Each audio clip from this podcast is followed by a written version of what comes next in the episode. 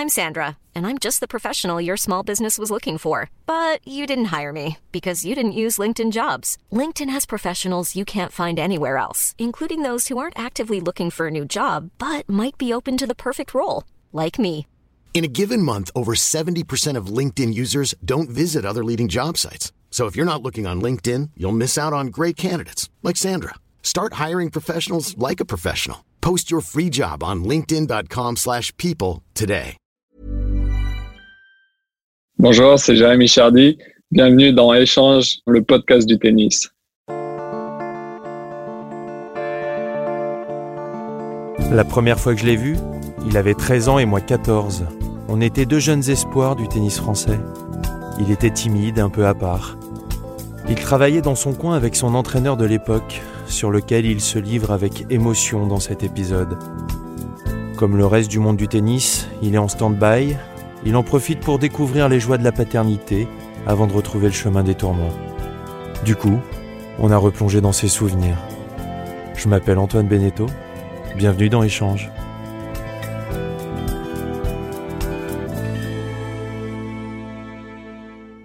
Salut Jérémy Chardy. Salut. La tradition veut maintenant que je te pose cette question. Est-ce qu'on se vous voit ou on se tutoie? On se tutoie, on se connaît depuis assez longtemps. Déjà, première question, comment vas-tu? Écoute, je, je vais bien. euh, je, je profite euh, à la maison euh, avec mon bébé et, et la famille. Donc tu es papa depuis quand? Je suis papa depuis le 12 février. Il, il est né le même jour que moi, donc c'était mon plus grand souhait et il a été exaucé. Donc j'étais ravi qu'il qu'il arrive pour mon anniversaire. Je reviendrai sur la, la paternité, euh, comment être père et joueur de tennis professionnel en même temps. Euh, dans cette émission, il y a d'abord une première partie, je dirais, biographique, puis après on parlera bien sûr de tennis actuel, car ça nous manque énormément. Mais pour commencer, comment Jérémy Chardy est venu au tennis? En fait, je suis venu au tennis parce que euh, ma maman est, euh, présidente du, petit club de mon village où on a deux cours juste à côté de la maison. Et, euh, ma sœur jouait au tennis aussi. Et, du coup, j'ai commencé à aller avec eux au, club, à taper contre le mur. Et puis, et puis euh, ma sœur a commencé à me faire jouer petit à petit. Et c'est comme ça que j'ai commencé le tennis, à côté de la maison. À côté de Pau, c'est ça? Ouais, dans un petit village, euh, c'est Bois-Bezin. On est, euh, on doit être 1000 habitants, donc euh, on n'est pas nombreux. Tout de suite, euh, tu sens que tu as envie de faire de la compétition, que ça te plaît. Est-ce que tu es tout de suite bon? Mais en fait, euh, j'adorais jouer. Euh, la compétition, j'aimais pas ça du tout quand j'étais petit. Parce que je jouais au foot aussi en même temps et j'adorais jouer au foot, j'adorais faire les matchs, être en équipe et tout ça. Euh, au tennis, quand j'ai commencé à faire des tournois de tennis, euh, j'étais euh, j'étais vraiment très stressé. Euh, Il y avait des moments où j'étais, je me rendais malade même, je, je vomissais avant tous mes matchs. euh, et c'était difficile pour moi au début d'aller faire des, des tournois. J'avais l'impression d'être un peu jugé à chaque fois et j'avais et j'étais vraiment tendu. Donc je, je prenais pas beaucoup de plaisir à faire des matchs, mais je prenais beaucoup de plaisir à m'entraîner et jouer au tennis. J'a- J'adorais ça. Comment tu as réussi à régler euh, ce problème de nervosité en match?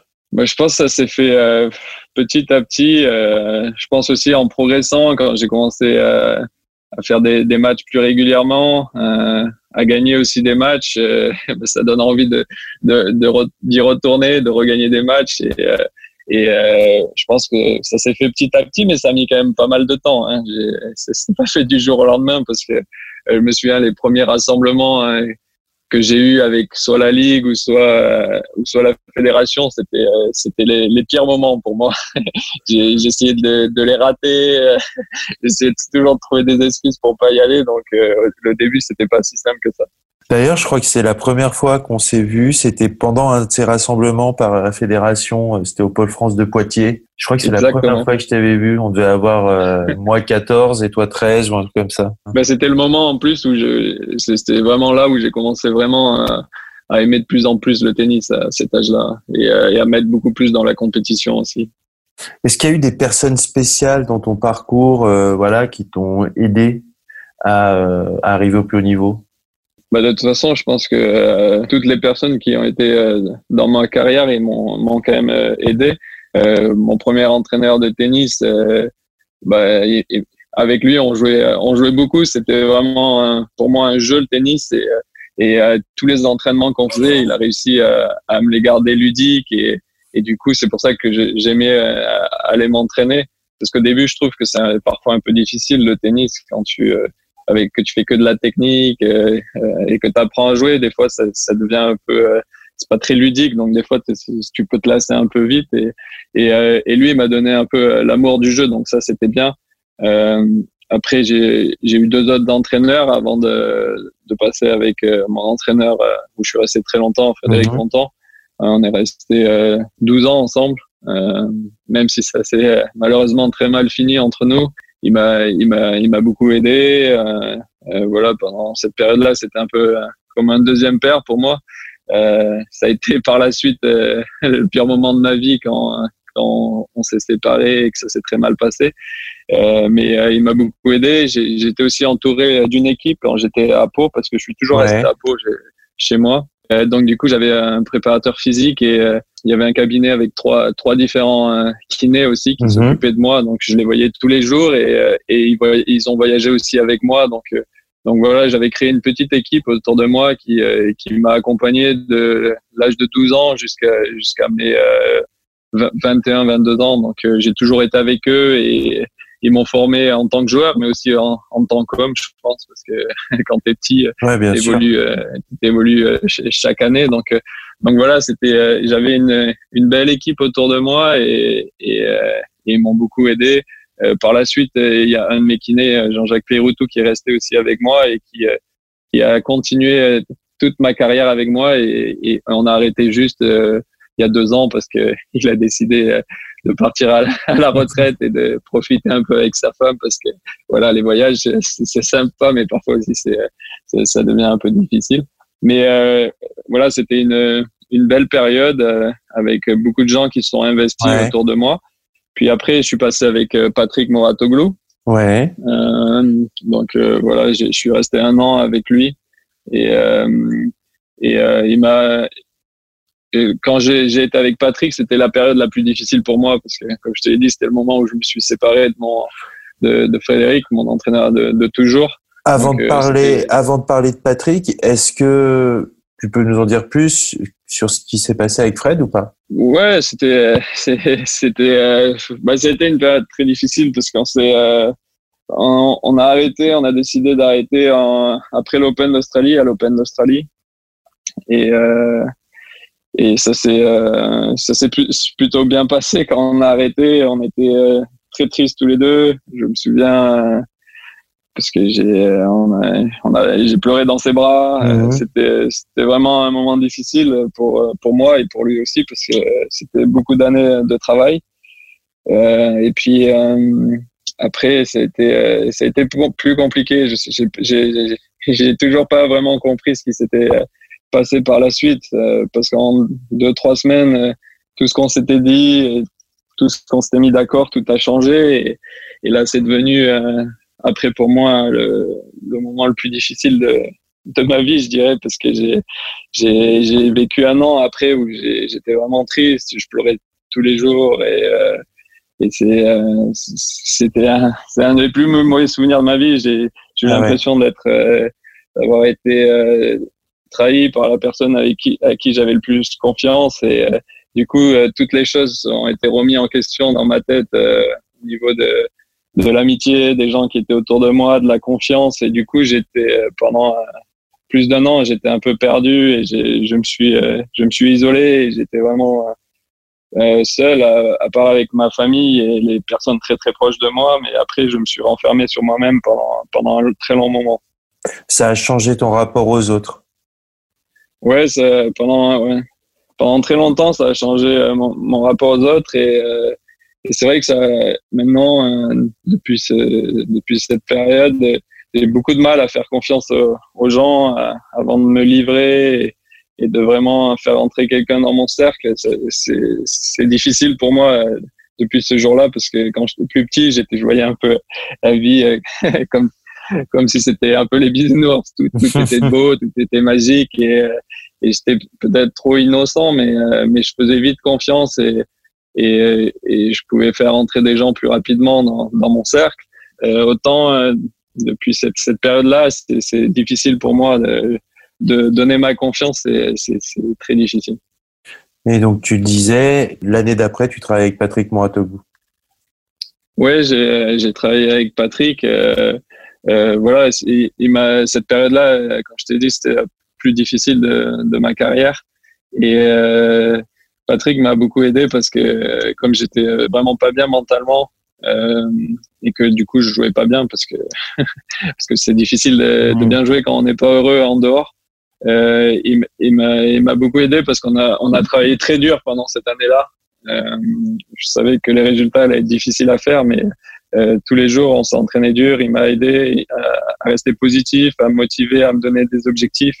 Et, euh, et cette année-là, même si j'ai pas eu les résultats que j'aurais aimé, euh, ouais. ben, je pense qu'elle m'a fait progresser et, et elle m'a fait beaucoup grandir aussi. Et, euh, et donc, euh, j'ai appris beaucoup de choses quand même pendant cette période. C'est marrant pour euh, quelqu'un qui nous dit qu'il avait des problèmes de nervosité en, en compétition et tout ça, parce que tu as quand même connu des succès assez rapidement, que ce soit en junior et puis même quand tu arrives sur le circuit principal, non? Ouais, ouais, c'était. Euh... Mais en fait, euh, ça a été euh, assez rapidement parce que, comme je t'ai dit, à partir de 12 ans, c'est là où je me suis mis à, à jouer plus au tennis. Parce mhm. que avant, je jouais beaucoup au foot. Euh, je jouais trois fois par semaine au foot et, et le match le week-end. Donc, je jouais quatre fois par semaine euh, au foot et je jouais, euh, je jouais deux à trois fois au tennis par semaine. Et puis, petit à petit, ça, ça basculait jusqu'à mes 14 ans où après, à 14 ans, j'ai arrêté le foot et je me suis mis à jouer au tennis tous les jours. Et, et c'est là où j'ai vraiment progressé. Et puis après, je pense que la confiance est venue dans le fait où j'ai commencé à sentir que je jouais de mieux en mieux et j'ai ouais. commencé à gagner beaucoup plus de matchs et j'ai commencé à sentir que je maîtrisais plus ce que je faisais. Et du coup petit à petit j'ai je me suis senti de plus en plus à l'aise. Et euh, et, euh, et après oui c'est vrai qu'en junior j'ai j'ai eu la chance de de bien jouer. Mmh. euh, j'ai euh, la première année j'avais fait demi à, à, Wimbledon. Donc ça m'avait donné des, des, gros objectifs pour ma dernière année de junior. Mmh. et euh, et puis après j'ai gagné Wimbledon et j'ai fait finale à l'US Open je me souviens, le, la finale de l'US Open, c'était c'était difficile parce que euh, si, si, je gagnais ce match, j'étais champion du monde et, mmh. et, et j'ai euh, j'ai pas fait le meilleur match euh, que j'aurais dû contre Ryan Sweeting.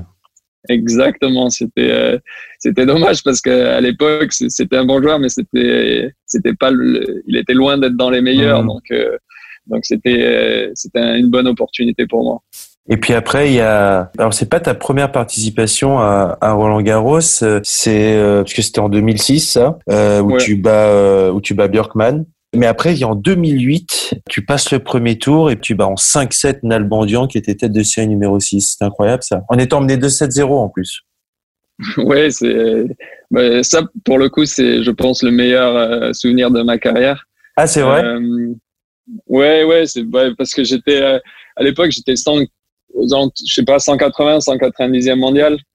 Euh, et, je euh, crois, ouais, 150, un truc comme ça. Ouais, voilà. Et du coup, euh, je, je suis arrivé à Roland Garros, j'avais eu une wildcard. Euh, T'attends pas forcément hein, de bien jouer.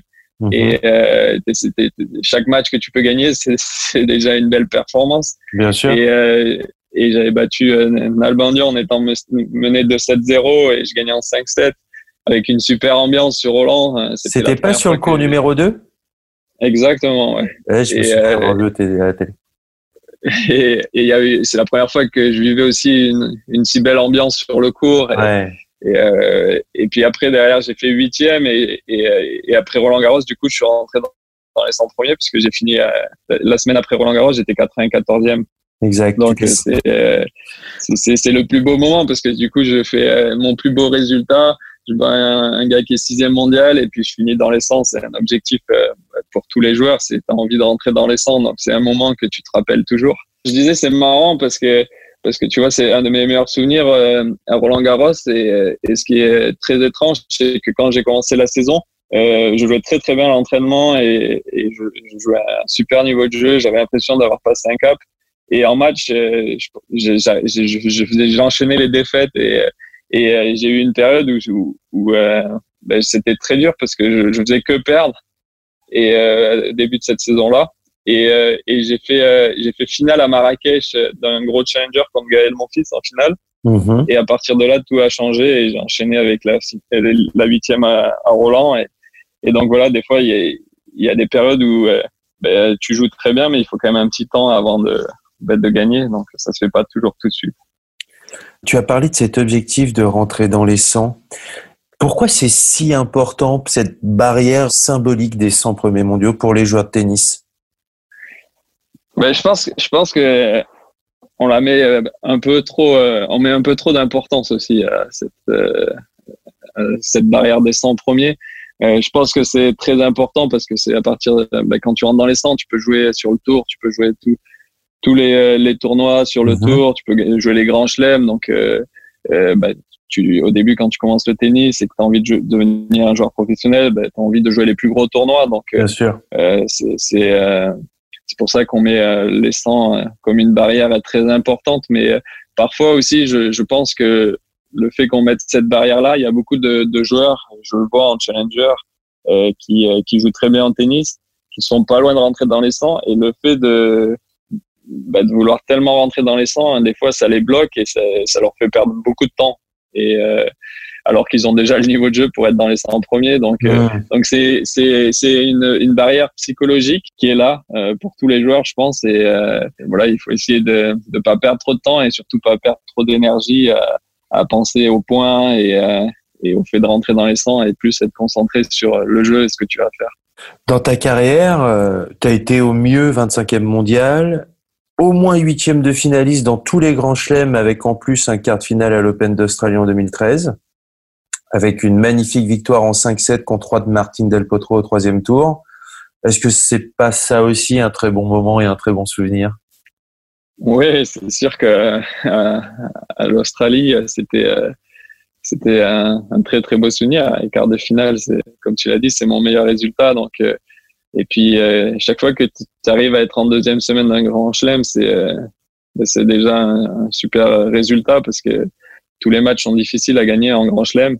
Et, euh, et plus tu passes, chaque fois que tu passes des tours, tu joues des joueurs de plus en plus forts. Et je vais te raconter une petite anecdote qui, qui est assez marrante, c'est que euh, je, je, joue mon premier match euh, à Brisbane. Je, je, perds au premier tour. Je joue mon, mon deuxième euh, tournoi à, Sydney. Je perds au premier tour. Et, euh, et je m'entraîne avec euh, Mikael Yodra. Ouais. Et, et, en fait, je sais pas ce qui, ce qui m'arrive. Je brille complet et je, je casse une raquette. Je casse une deuxième raquette.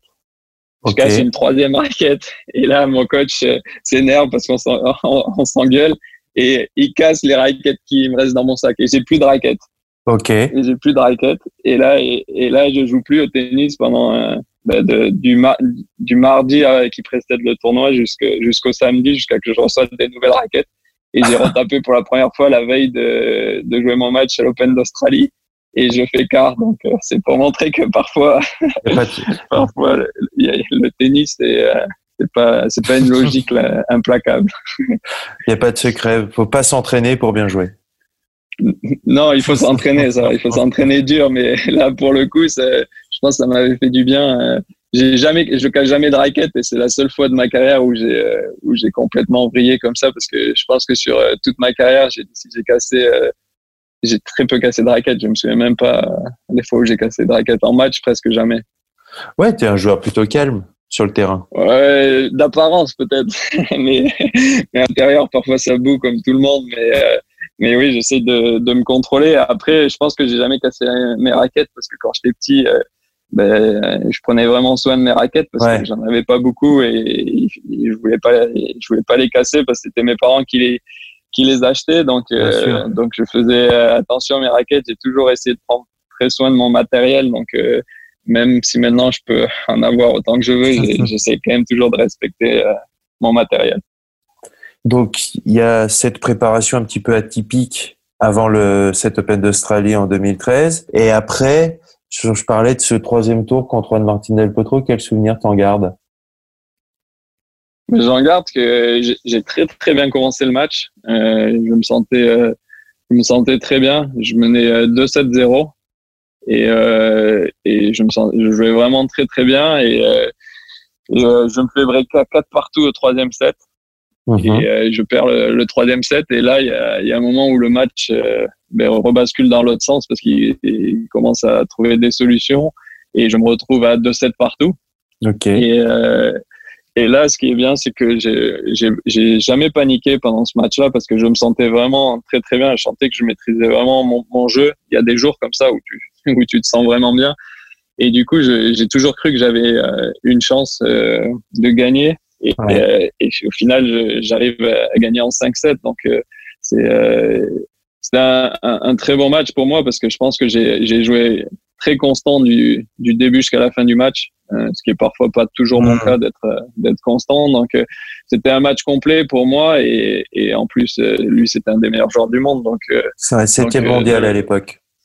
Voilà, de le battre en 5-7 en Grand Chelem, ça m'a fait beaucoup de bien pour la confiance et pour la suite du tournoi. Je pense que c'est grâce à ce match que j'ai aussi bien joué par la suite du tournoi. Tu l'as dit, tu avais l'impression de vraiment maîtriser ton, ton jeu et, tu dis, euh, moi je peux être un peu irrégulier. C'est vrai que j'ai le souvenir où c'était très très clair ce que tu faisais sur le terrain. C'est-à-dire qu'en revers, tu sliceais beaucoup. Je sais pas si tu te souviens de ça. Et en plus, tu le faisais très très bien.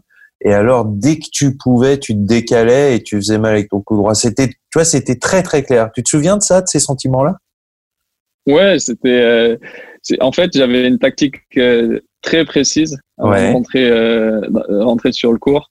C'était quoi? Je pense que ben, c'était justement ça. C'était d'essayer de, de, de, lui casser le rythme. Et, et en revers, j'essayais de, avec mon slice, j'essayais de, de faire des slices un peu un peu courts pour qu'il déjà parce qu'il est très grand, donc pour qu'il mm qu'il a joué en bas et puis surtout qu'il rentre un peu sur le cours parce qu'il vient, il vient très rarement enfiler. Et, euh, et du coup, j'essayais de, de, le faire un peu avancer pour le faire reculer parce que c'est un joueur qui aime bien, une fois qu'il a trouvé sa ligne et, et sa, sa, zone de confort, il, euh, il se déplace bien et, et, il est très fort. Donc j'essayais de, de changer à chaque fois, euh, de le faire rentrer, de le faire reculer et, et, de trouver des angles aussi à chaque fois. Donc ma tactique a été très très claire et que dès que je pouvais me décaler en coup droit, mmh j'allais toujours dans le trou en fait. Je, je me souviens que je m'étais dit toujours dans dans l'espace qui est ouvert pour le pour le faire se déplacer.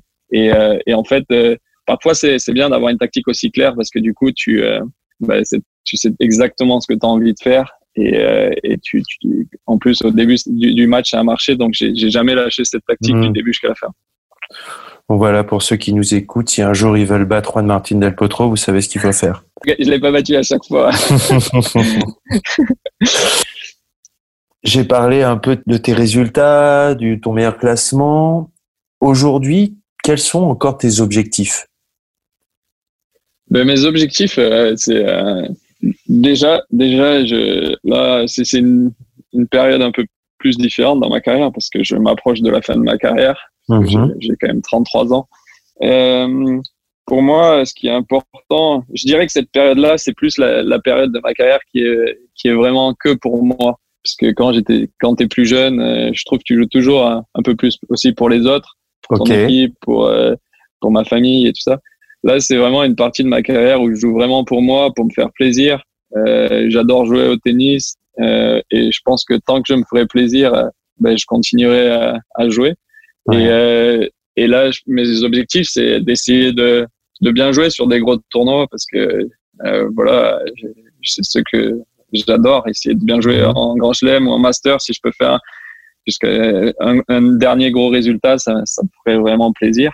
Et puis, euh, et puis voilà, me faire plaisir, essayer, euh, pourquoi pas de d'avoir un peut-être mon meilleur classement avant la fin, on sait jamais. je me sens bien physiquement, dans la tête, je suis bien. Euh, le fait d'avoir eu mon bébé, ça, m'a, ça m'a aidé aussi euh, à me motiver parce que j'aimerais bien qu'il, me voit jouer. Donc, euh, ça, ça me donne envie de, de continuer encore quelques années. Donc, voilà. J'adore, sur la réponse précédente, tu commençais à reparler de tennis, à parler de slice, de coup droit, ça, on va, ça nous manque, je trouve, donc on va essayer d'en de continuer à en parler. On va parler un petit peu d'actualité. Il y a eu beaucoup de choses pendant cette période, euh, des nouvelles compétitions, des déclarations. On va essayer de prendre les choses dans l'ordre. Mais déjà, comment le joueur de tennis que tu es a vécu cette situation du Covid-19 et du confinement? Alors, euh, euh, en termes de sur le tennis, ça a été, j'étais pas motivé du tout. Ça, ça, a été très difficile pour moi parce que au tout début du confinement, j'arrivais même pas à, à motiver pour aller m'entraîner, à essayer de faire du physique et tout ça parce que le fait d'avoir aucune aucune date, aucun objectif, c'était la première fois que ça m'arrivait. Et, euh, et en fait, euh, ça m'a complètement démotivé parce que je ne trouvais aucun, aucune source de motivation pour, ben, pour sortir, aller faire mon cardio ou un truc comme ça. Donc, euh, les trois premières semaines du confinement, euh, ben, j'ai rien fait. Donc, au moins comme ça, c'était, c'était plus rapide. Euh, mais après, petit à petit, voilà, j'ai essayé de, de me trouver des challenges qui étaient hors du tennis, essayer de progresser dans mon physique sur des sur des aspects où, où qu'il fallait que je progresse. Donc j'en avais parlé avec mon préparateur physique, Xavier Moreau, et puis euh, et puis euh, depuis petit à petit, bah, je me suis motivé comme ça. Et euh, et puis le fait de de me bien me sentir physiquement, bah, ça m'a bah, comme tu le sais, quand tu commences à bien te sentir, tu as envie de, de faire plus. Et petit à mhm. petit, bah, je me suis remotivé.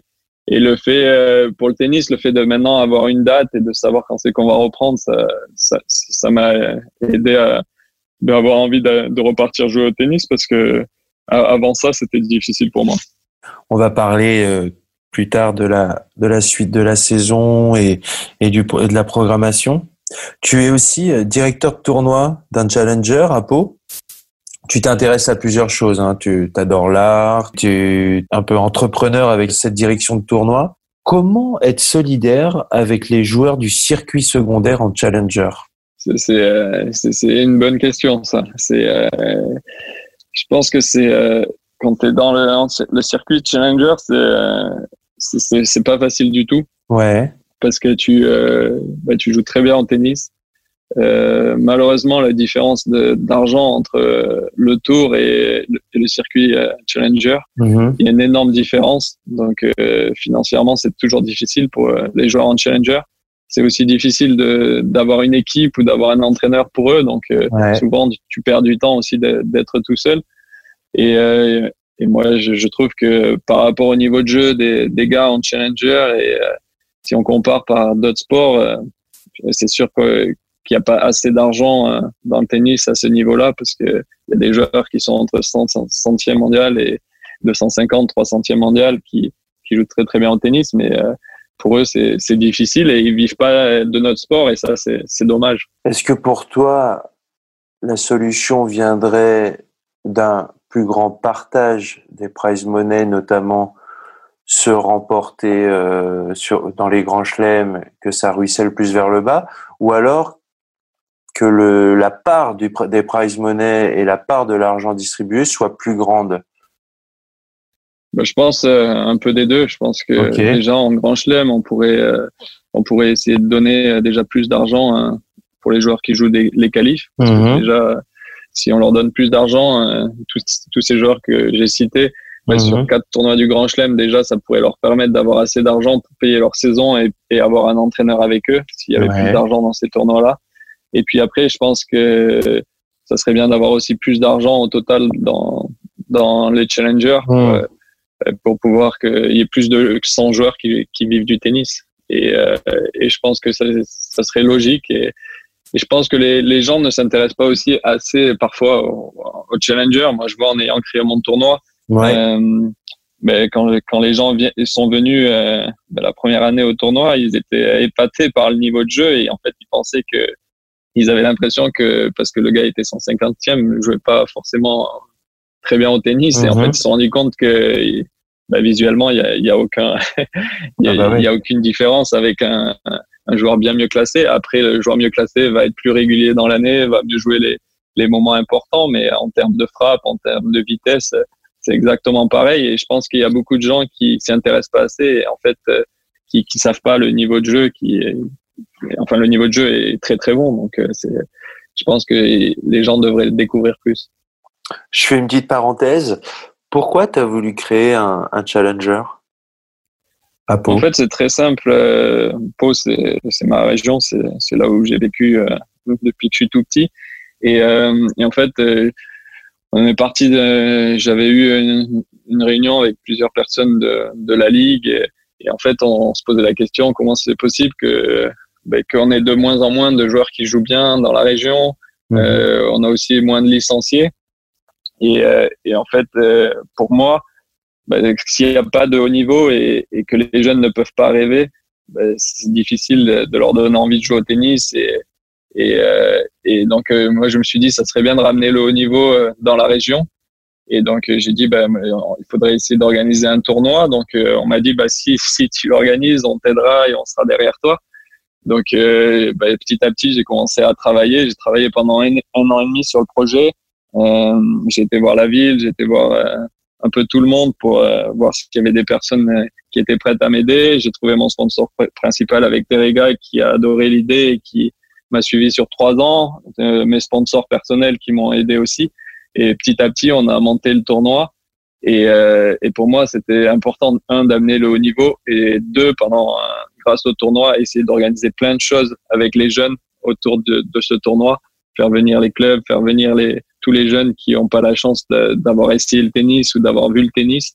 Et, euh, et du coup, c'est comme ça petit à petit qu'on a, a créé le tournoi quand on t'écoute parler, tu, on sent qu'il y a une vraie, euh, il y a un vrai cheminement, il y a une vraie logique de, d'un, on apporte le tennis dans des territoires en France, du tennis de haut niveau où il y a, où il n'y avait pas forcément le tennis de haut niveau. Et en plus, je trouve qu'il y, y, a une vraie pensée euh, pour les autres joueurs. On a vu d'autres réactions pendant ce, ce confinement, euh, que ce soit des un joueur comme Opelka qui disait que les joueurs de Challenger et du des circuits secondaires bah, pendant ce confinement gagnaient de l'argent parce que euh, il, euh, ne jouait pas et ne voyageait pas. Euh, on a vu aussi euh, Dominique Thiem qui aurait refusé de participer à, à, un fonds de solidarité pour les pour les autres joueurs. Qu'est-ce que tu penses de ces positions-là? Bah, Je pense que malheureusement, souvent les, les joueurs oublient vite. Ok. et, et, quand on oublie vite que ben, on est passé, tout le monde est passé par là. Euh, tout le monde a fait des futurs. Euh, j'ai même commencé avec des satellites, moi. Donc, mhm. donc euh, voilà, satellite, futur, euh, challenger. Et je pense que ben, on est quand même très chanceux. Déjà, un, que notre métier, ça soit notre passion. Mhm. deux, on, on, gagne bien notre vie.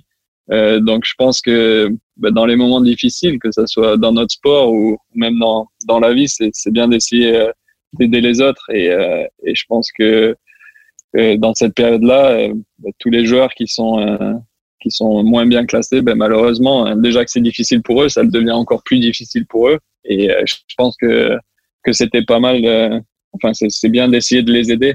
Et, et quand tu vois que des joueurs très bien classés qui gagnent bien leur vie sont contre ça, je trouve que que c'est un peu dommage parce que voilà, la vie c'est des fois, c'est pas, il faut pas regarder que soi-même. Et je pense que c'est bien de partager et d'essayer d'aider euh, le plus grand nombre. Et, et notre sport, c'est un beau sport. Et je pense que que ben, on a besoin aussi des joueurs qui sont moins bien classés, des joueurs qui sont en challenger. Mmh. Et euh, on est tous passés par là. Donc, euh, c'est, trouve que c'est bien d'essayer de les aider. Alors encore deux questions sur cette période et sur euh, les conséquences de, du coronavirus. On a vu le, une nouveauté avec la création de l'Ultimate Tennis Showdown créé par Patrick Mouratoglou. Qu'est-ce que tu as pensé de cette compétition? Euh, C'est une bonne question. C'est dans ma tête, c'est toujours un peu euh, partagé parce okay. que je fais quand même partie euh, des, des, joueurs qui euh, aiment bien les traditions, mmh. qui aiment bien le, le, tennis avec les règles et, euh, ouais. et comme il est. Donc, euh, donc ça, c'est mon, mon côté euh, joueur de tennis et celui qui joue. après, j'avoue que quand je regarde parfois le tennis, je, je trouve que c'est un peu long et mmh. que parfois les moments importants ou les moments qui, qui, qui t'excitent quand tu regardes, ça arrive souvent ben, tard dans le set ou comme ça. Ouais. Et donc, du coup, je, je pense qu'il faut essayer d'apporter des, des, changements, apporter euh, des évolutions pour essayer d'attirer des, des fans plus jeunes. Mmh. Mais euh, après, je suis pas pour euh, faire des changements euh, radicaux et, euh, et, complètement changer les, les, règles de notre sport. Donc, euh, donc les changements, je suis pour, mais pas, pas forcément autant. Tu serais pour lesquels de changement, toi? J'essaie toujours d'y réfléchir. On en parle souvent. C'est pas, c'est pas, c'est pas forcément facile euh, parce que euh, euh, ce qui est sûr, c'est que les moments qui, qui, excitent tout le monde, c'est quand ça arrive vers la fin des sets, quand eh ben, le, set peut se finir, mmh. les, les, tie breaks et tout ça. Donc peut-être raccourcir un peu les les sets. Les, les sets après, ce qui est sûr pour moi, c'est qu'il y a trop de, de, temps mort aussi. Je pense qu'on devrait raccourcir les changements de côté, euh, même raccourcir euh, parfois. Euh, là, c'est bien parce qu'on a déjà raccourci entre les points un peu parce qu'il y avait des joueurs qui prenaient un temps infini entre les points. Mais euh, tous les temps morts qu'on peut essayer de, de raccourcir, je pense qu'il faudrait le faire. De le fait d'appeler le kiné, je pense qu'on moi, pour moi, je trouve que ça, ça devrait pas exister parce que si soit tu es capable de jouer et tu joues, si tu n'es pas capable de jouer, ben t'arrêtes, tu vois. Ok, d'accord. et euh, je, pense que sur le, nombre de fois où un joueur appelle le kiné, il y a beaucoup plus de fois où c'est un appel euh, tactique qu'un appel euh, qui t'aide vraiment à, parce que si tu es vraiment blessé, c'est en trois minutes que le, kiné va, va, te sauver. Donc, donc euh, souvent, c'est parfois les joueurs s'en servent aussi pour euh, pour couper le rythme ou pour euh, ou pour récupérer. Donc, Bien sûr. je suis pas trop trop pour ces, ces appels. Enfin, moi, j'essaierai d'enlever un peu tous les temps morts qu'il y a dans dans le tennis pour essayer que le jeu soit plus rapide et peut-être même dans les jeux, peut-être le, le 40 A point décisif, c'est en double on le fait, c'est c'est dur parce que c'est pas tu peux avoir une chance sur un point, mais au moins ça, ça, apporte un peu un peu de quelque chose de nouveau pour pour le public et je pense que c'est important de changer. Après quoi, je peux pas te, te le dire, mais mais je trouve que c'est important. Bon, le tennis va reprendre ses droits. Déjà, est-ce que tu sais toi quel va être ton ton programme? Ce qui est sûr, c'est que j'ai très envie de jouer parce que j'ai pas joué depuis euh, l'Open d'Australie. Donc, mhm. euh, donc ça fait, euh, je me suis jamais arrêté aussi longtemps dans ma carrière parce que j'ai rarement été blessé. Donc, donc ne pas jouer au tennis pendant longtemps, ça m'est jamais arrivé. Et je t'ai dit au début, j'étais pas motivé et ça me manquait pas du tout le tennis.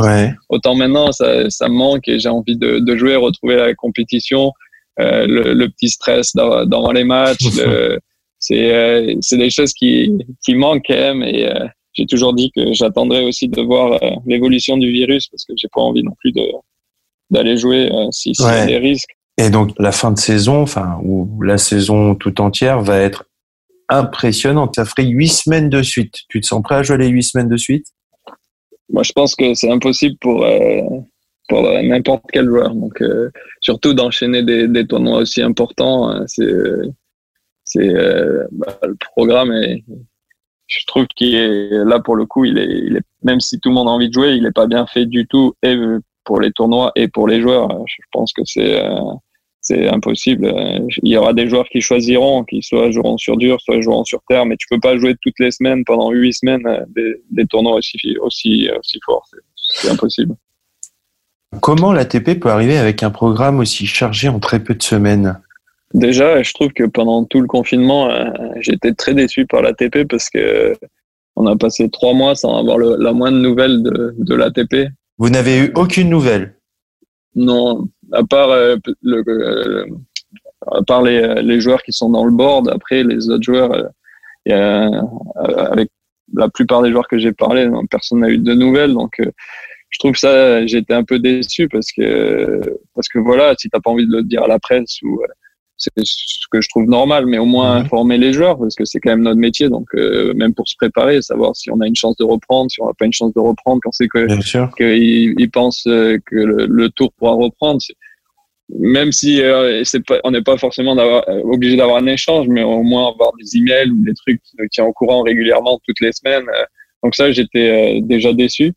Et puis après, euh, ben, quand tu vois le programme, c'est, j'ai été aussi déçu parce que tu vois bien qu'ils qu'ils font pas attention à la, vraiment à la santé des joueurs et, et à la performance quand tu fais un programme comme ça. Donc euh, c'est un peu décevant. Après, je pense que pour eux, c'est important de, d'essayer de faire les gros tournois et d'essayer aussi de faire le, le master de fin d'année. Donc euh, plus plus il y a des gros tournois qui se jouent et plus ils auront une chance de, de pouvoir faire un master on entend des, rumeurs euh, sur des joueurs qui pensent à ne pas aller jouer l'US Open. Est-ce que tu comprends ça? Je pense qu'il y en a beaucoup, qu'il y en a plus qui disent qu'ils vont pas aller jouer l'US Open que, mais je pense qu'il y en a beaucoup qui vont y aller quand même. Donc, euh, entre le nombre qui dit qu'il va pas jouer l'US Open et le nombre qui va pas le jouer, il y aura un énorme écart, je pense. Mais euh, moi, je trouve que l'US Open, ça reste l'US Open, c'est un grand chelem. Mmh. Enfin, toutes les années de travail que, que tu fais, c'est pour jouer les grands chelems. Donc, euh, donc euh, moi, je trouve bizarre que les joueurs ne veulent pas y aller. Euh, si c'est à cause du virus et que il y a un problème, euh, il y a un problème et que tu peux être malade, ça je comprends parce que même moi le premier, je n'irai mhm. pas s'il y a un problème. Mais quand j'entends les joueurs qui disent ouais, je je, je peux pas jouer parce qu'on a le droit d'avoir qu'une personne avec nous, bah, ça me fait rigoler parce que la plupart des, des, joueurs sur le circuit n'ont qu'une personne avec eux tout au long de l'année. Donc, quand t'entends des gars comme euh, Joko ou, euh, Tim Silic qui disent bah si moi j'ai qu'une personne avec moi ben je viendrai pas parce que ben, on peut pas être préparé pas être à notre meilleur niveau qu'avec une seule personne c'est un peu marrant parce que quand t'es pas aussi bien classé bah tu tu tu te dis mm. bah moi je fais ça toute l'année donc donc voilà je pense que pour un tournoi si c'est pour pour la santé de tout le monde et le bien de tout le monde d'avoir qu'une personne ben voilà au moins tout le monde sera pour une fois à égalité et, euh, et, que le meilleur gagne. Après, ils sont toujours euh, quand même plus forts. Donc, euh, donc si j'étais eux, je viendrais quand même jouer. C'est un peu bizarre, je trouve, ce qui s'est passé durant cette période dans, dans le monde du tennis. C'était une période dans laquelle enfin le tennis pouvait un petit peu s'unir, s'unifier, tout ça. Et en fait, j'ai l'impression qu'il a fait tout l'inverse, qu'il s'est déchiré, qu'il y a eu beaucoup de gens qui ont pris des positions, qu'il y a eu des nouvelles compétitions qui viennent en plus soit charger un programme, soit rajouter un peu du un peu de flou. C'est dommage, non?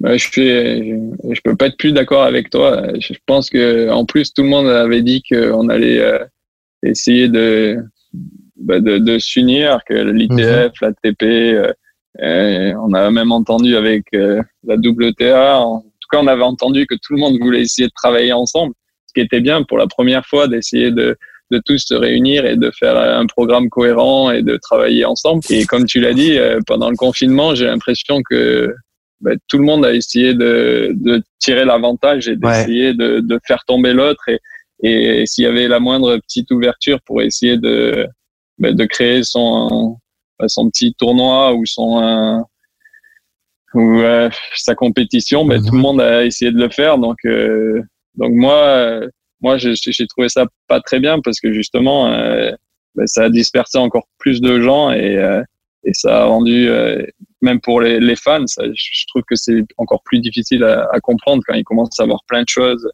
Et je pense que plus ça sera simple et plus ça sera facile pour nous aussi d'attirer les fans. Donc, donc j'ai trouvé dommage cette période très très malheureuse et, et, je pense que les, les joueurs les plus forts aussi auraient pu être plus présent et essayer justement de servir de cette période pour euh, essayer de, de, faire évoluer le tennis et pas pas faire l'opposé. Oui, parce que il y a eu Federer qui a lancé un tweet un peu comme ça, disant est-ce que ce serait pas le temps euh, que la WTA et la TP se réunissent? Raphaël Nadal qui on commence à lire entre les lignes, qui lui, euh, il fait partie de ces joueurs qui n'ont pas forcément envie d'aller à l'US Open parce que euh, c'est des joueurs qui ont beaucoup de staff. Et puis il y a eu Djokovic avec euh, l'Adria Tour. C'est c'est un gros couac, c'est un gros raté quand même cet Adria Tour, non? Ouais, bah ça c'est sûr que c'est un gros raté. Euh, c'est euh, après, je pense que c'était bah, c'est bizarre déjà qu'il ait organisé ça en, mhm. en, plein en plein virus en plus avec des gens, tu vois que ben, on peut pas jouer sur le tour, on peut pas organiser des choses, on peut pas avoir de spectateurs et ils ont fait complètement l'inverse. Donc euh, euh, c'était très bizarre et je pense que tout le monde espérait que ben, ça se passe bien, mais euh, mais bon à un moment donné, t'es rattrapé quand même pas. ça aurait été ça aurait été incroyable qu'ils arrivent à faire tout ce circuit sans que personne ne soit touché par le virus. Donc et puis après, ce que je trouve encore plus dommage, c'est qu'il y a eu des règlements de compte entre joueurs, entre agents, euh, ah oui à critiquer. Le...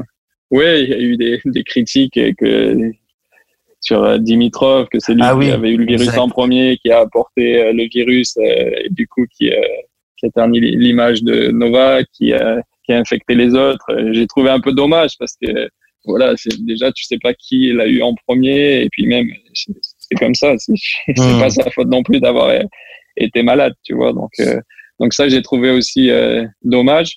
Après euh, Rafa, je pense que que lui euh, s'il joue pas l'US Open, c'est parce que dans sa tête il veut vraiment gagner Roland Garros et Ouais. du coup il est prêt à sacrifier euh, toute la tournée sur dur pour euh, ben, pour euh, se préparer sur sa meilleure surface et essayer de gagner euh, Ouais. Madrid, Rome et Roland Garros. Donc euh, lui, c'est plus compréhensible. Et puis Novak, je suis persuadé qu'il sera là à l'US Open. Donc, euh, Ah ouais, tu crois? Donc euh, ouais, ouais, j'ai- j'ai- je pense qu'il y a, je, je l'imagine pas une seule seconde ne pas être à l'US Open.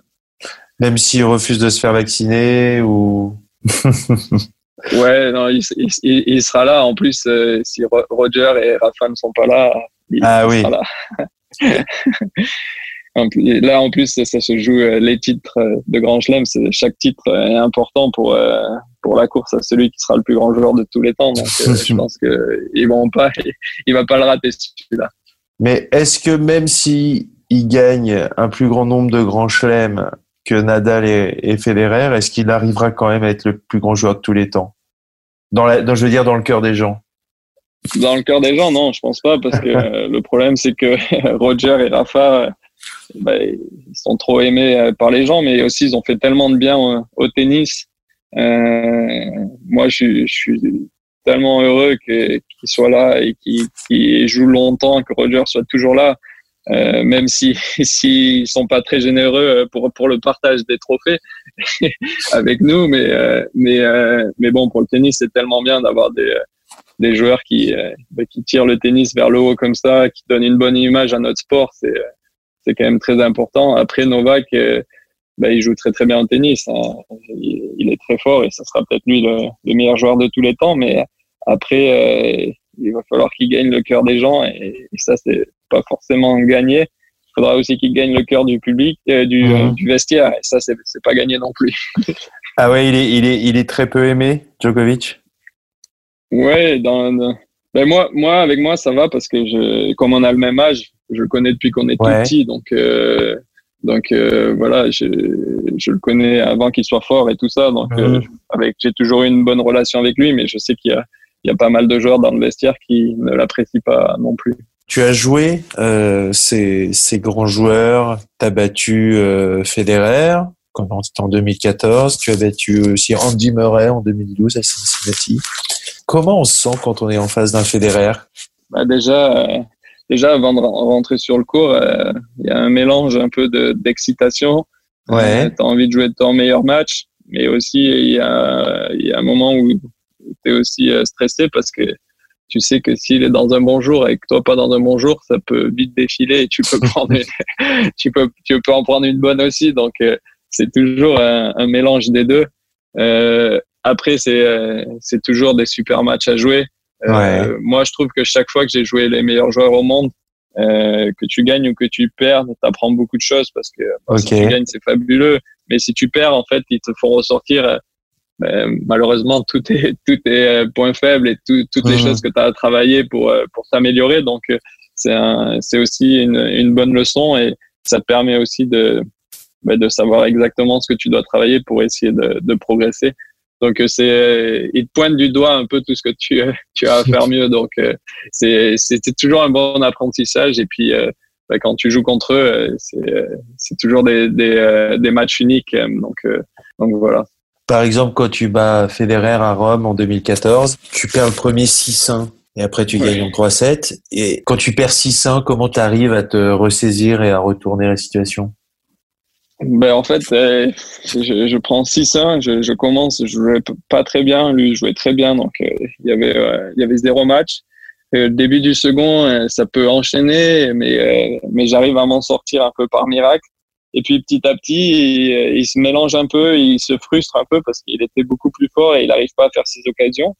Et euh, ben, petit à petit, tu vois, tu te relâches, tu te dis bon, mais je suis, je suis dans le score. Mhm. Donc euh, pour moi, dans le second set, le but c'était de rester dans le score avec lui, de, de garder surtout mes, mes jeux de service, Ouais. de tenter des choses sur les jeux de retour. Et petit à petit, je reste avec lui, je reste avec lui, et puis je me retrouve à gagner le deuxième set. Et puis après, euh, troisième set, euh, ben, tout était à refaire. Et j'ai d'un coup, je me suis mis à être en confiance et me dire ben, pourquoi je pourrais pas gagner, tu vois. Donc euh, donc euh, j'ai continué et puis euh, j'ai quand même sauvé balle de match, mais mais euh, j'ai fini par gagner. Après, ce qui est marrant, c'est que quand tu joues des joueurs comme ça, t'as pas une personne dans le public qui est pour toi. Donc ce jour-là, à part mon coach qui, qui était pour moi, tous les autres, il y avait personne d'autre pour moi. Donc, tu as fini par gagner 1-6, 6-3, 7-6 pour, euh, pour euh, rappeler le score aux gens qui nous écoutent. Je vais trahir un secret de, de fabrication pour cette émission. Au moment de décider de l'heure de notre enre- enregistrement, tu m'as dit que ça pouvait être très tôt car tu te lèves à 6 heures du matin pour ton fils. Ça fait quoi d'être papa? Ouais, c'est fabuleux, c'est euh, un moment unique. Je pense que euh, le moment de l'accouchement, c'était, euh, j'ai jamais vécu des, émotions aussi fortes. C'était euh, quelque chose d'incroyable. Quand j'ai pris mon bébé dans les bras pour la première fois, ben, tout le monde m'avait dit c'est c'est impossible à expliquer. C'est vrai, c'est impossible à expliquer Euh, l'amour que tu as pour euh, pour ton fils. Et, euh, moi, je sais pas que je pouvais aimer quelqu'un euh, autant, donc euh, donc voilà, c'est fabuleux. Mais après, il faut pas oublier quand même que c'est beaucoup de boulot aussi, parce que souvent on dit que les côtés positifs, mais Ouais. quand tu dois te lever toutes les nuits et que tu dors pas, c'est c'est pas, c'est pas aussi facile que ça. Mais euh, non, c'est c'est quelque chose d'incroyable d'être papa, d'avoir sa famille. Euh, voilà, c'est nouveau, c'est une vie nouvelle pour moi, pour ma femme. Mais euh, on le voulait, on l'attendait depuis un moment, donc euh, on est très heureux qu'il soit avec nous. Et puis euh, j'ai hâte qu'il évolue et, et de, de lui apprendre des choses. Donc euh, c'est encore plein de plein de moments à vivre avec lui qui, qui vont être incroyables. Tu appréhendes les moments où tu vas devoir repartir sur le circuit et, et le laisser ou alors qu'il va voyager avec toi partout? Mais en fait, euh, en fait, déjà, je suis jamais resté autant à la maison de ma vie depuis que Ouais. j'ai 18 ans, je pense, parce qu'avec le confinement. Donc, euh, depuis qu'il est né, j'ai été chaque jour avec lui, à part un, puisque j'ai fait l'aller-retour à Indian Wells. Mais, mais euh, tout- tout- tous les autres jours, j'étais avec lui. Donc, euh, j'appréhende le, le moment où je vais partir aux États-Unis, parce que je sais que je vais partir pour euh, au moins quatre semaines. Ouais. Et, euh, et là, ça va être nouveau parce que ils vont pas venir, euh, parce qu'on veut pas qu'ils voyagent encore à Ouais, bien à sûr. cause de- du virus et tout ça. Donc, euh, ils vont rester à la maison et du coup, ça sera bah, une nouvelle sensation pour moi de d'être loin de lui, euh, euh, d'être. euh, bah, ça va être ça va être difficile au début, je pense, mais après c'est c'est ma vie aussi, donc ils vont pas voyager toutes les semaines avec moi, donc on essaiera qu'ils viennent le plus souvent possible, mais euh, il faut que j'apprenne aussi à, à, à être loin d'eux et, euh, et continuer à faire mon métier. Donc, euh, donc voilà, il faudra. Ça va être nouveau. Mais t'avoue que je suis un peu, un peu stressé par l'idée de partir. J'en ai déjà parlé avec ma femme. C'est- pas le moment que que, que j'attends le, le plus de, de devoir euh, prendre mes bagages et sortir de la maison et, et lui dire au revoir. ma femme elle m'a dit t'as jamais pleuré pour moi quand t'es parti. Je suis sûr que tu vas pleurer pour lui. Ce qui est possible. Tu as ta vie de joueur de tennis, c'est une vie particulière. Et là, tu as découvert, euh, tu le disais, euh, une vie d'homme un peu plus normale, euh, de sédentaire à la maison. C'est difficile d'allier les deux. c'est vrai que notre vie, elle est, elle est à la fois fabuleuse et à la fois difficile parce que même si on est toute l'année en voyage et entouré de beaucoup de monde, on est aussi à la- tout seul. Donc euh, parfois c'est c'est difficile.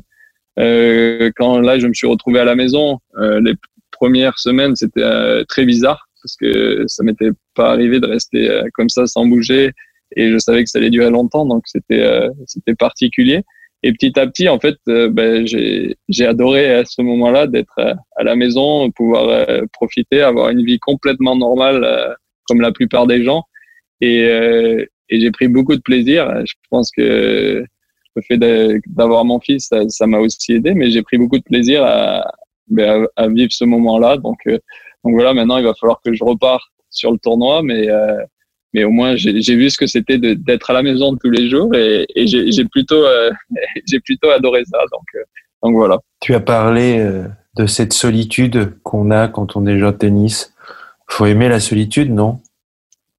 Oui, je pense que la, beaucoup de gens ne, ne sont pas n'en sont pas conscients. C'est que on a toujours ben, on a l'image du joueur professionnel qui est sur les, les, tournois, qui a beaucoup de gens autour de lui, il y a les fans, il y a, l'équipe, il y a les autres joueurs et tout ça. Mais euh, dans, quand on est sur le circuit aussi, il y a beaucoup de moments où on est tout seul. Tu voyages, euh, il y a beaucoup de, de moments libres et, et parfois c'est pas si facile que ça à gérer. Parfois, c'est long, tu as envie d'être avec ta famille, tu as envie de voir tes amis, même des choses simples de la vie, euh, pouvoir aller au mariage de ton ami, à son anniversaire, euh, pouvoir euh, organiser quelque chose avec tes amis, on va se faire un week-end là ou comme ça, ça c'est des mhm. choses que tu peux jamais faire. J'ai jamais, euh, j'ai raté la majorité des, des choses importantes de, des personnes proches de moi. Donc, donc voilà, c'est pas facile parfois. Qu'est-ce qui te manque le plus dans la compétition? Mais Justement, la, la, compétition, le fait de, de rentrer sur le terrain. Euh, après, ça, paraît, ça va paraître bizarre, mais le stress d'avant-match, la tension, hein, le fait de se préparer, de rentrer sur le cours, euh, de devoir euh, trouver des solutions sur le cours, c'est euh, je sais pas, c'est, tu connais la sensation, c'est, c'est quelque chose d'unique quand tu es un peu mal, tu, tu, le sens au ventre avant de jouer, tu as peur, tu es excité, tu es tendu, il se passe plein de choses. C'est une sensation qui est, qui est unique. Et puis après, quand tu es sur le cours et que, que tu gagnes, euh, la joie d'une victoire, c'est euh, c'est fabuleux. Euh, la défaite, euh, parfois, peut être très dure aussi. Donc, euh, donc voilà, mais il y a plein d'émotions. Il y a, il y a on, on, est toujours dans les émotions quand on est joueur de tennis. Il y a beaucoup des hauts, il y a des, des hauts, il y a des bas. Euh, on n'est jamais, euh, c'est jamais une ligne droite, euh, une saison de joueur de tennis. Et, et je pense que on aime tout ça, même si, même si parfois c'est difficile, c'est quelque chose qui nous manque après quand tu arrêtes de jouer. Quand tu parles aux anciens joueurs, la compétition, le, le stress, euh, les victoires, les défaites, ça, ça, manque à tout le monde quand même à la fin de la carrière. Donc, je vais essayer d'en profiter encore le plus longtemps possible. Il y a la tension dans le vestiaire aussi. Ouais, dans, dans, le, vestiaire, bah, tu, ouais, tu, tu vois les, les joueurs, euh, les joueurs qui vont se préparer pour aller jouer, les, les joueurs qui, qui ont gagné leur match ou qui jouent pas ce jour-là, c'est c'est pas la même attitude, c'est pas la même concentration. Euh, pour le staff aussi, le staff qui t'entoure, c'est pas pareil. Donc euh, donc voilà, on a chacun notre routine.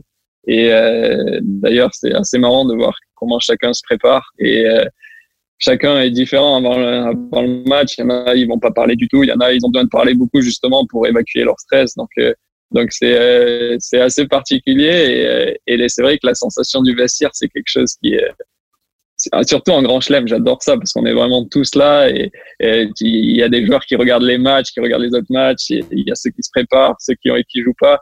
Il y a une sensation particulière dans le vestiaire, mais c'est j'adore ça être dans le vestiaire. En tout cas, on a hâte de vous retrouver euh, bah, très vite. Là, c'est à partir du 14 août. Ouais, mais je pense que tout le monde euh, attend ça avec impatience, que ce soit les joueurs, que ce soit les fans de tennis. Donc, euh, donc voilà, on va espérer que qu'on puisse jouer aussi parce que c'est pas encore sûr à 100%. Hein. Donc euh, donc on va prier que, que ça se passe bien et qu'on puisse reprendre le 14 août et qu'à partir de là, on puisse jouer toute la fin de la saison. Bah, ça me paraît bien pour terminer cet échange. Merci beaucoup, Jérémy Chardy. ben, merci à toi. Et puis à très bientôt sur les cours, on espère. Oui, j'espère. Avec plein de victoires. On l'espère pour toi. Et génial la chambre de ton fils. merci. Quelle simplicité chez Jérémy Chardy. Je suis toujours surpris quand je sors d'un enregistrement. Je crois connaître mon invité et il me donne toujours quelque chose en plus. C'est à ça que sert échange mieux connaître ces gens hors normes. Si ça vous a plu, n'hésitez pas à mettre 5 étoiles sur Apple Podcast et à me laisser vos commentaires et vos suggestions. Je lis tout ça avec grand intérêt. Je vous souhaite un très bel été. À très bientôt pour un prochain numéro d'échange. Et d'ici là, eh bien prenez soin de vous.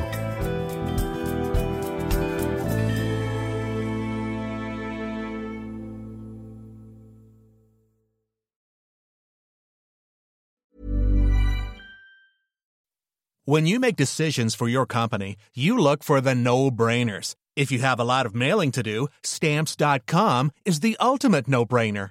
Use the stamps.com mobile app to mail everything you need to keep your business running with up to 89% off USPS and UPS. Make the same no-brainer decision as over 1 million other businesses with stamps.com. Use code PROGRAM for a special offer. That's stamps.com code PROGRAM.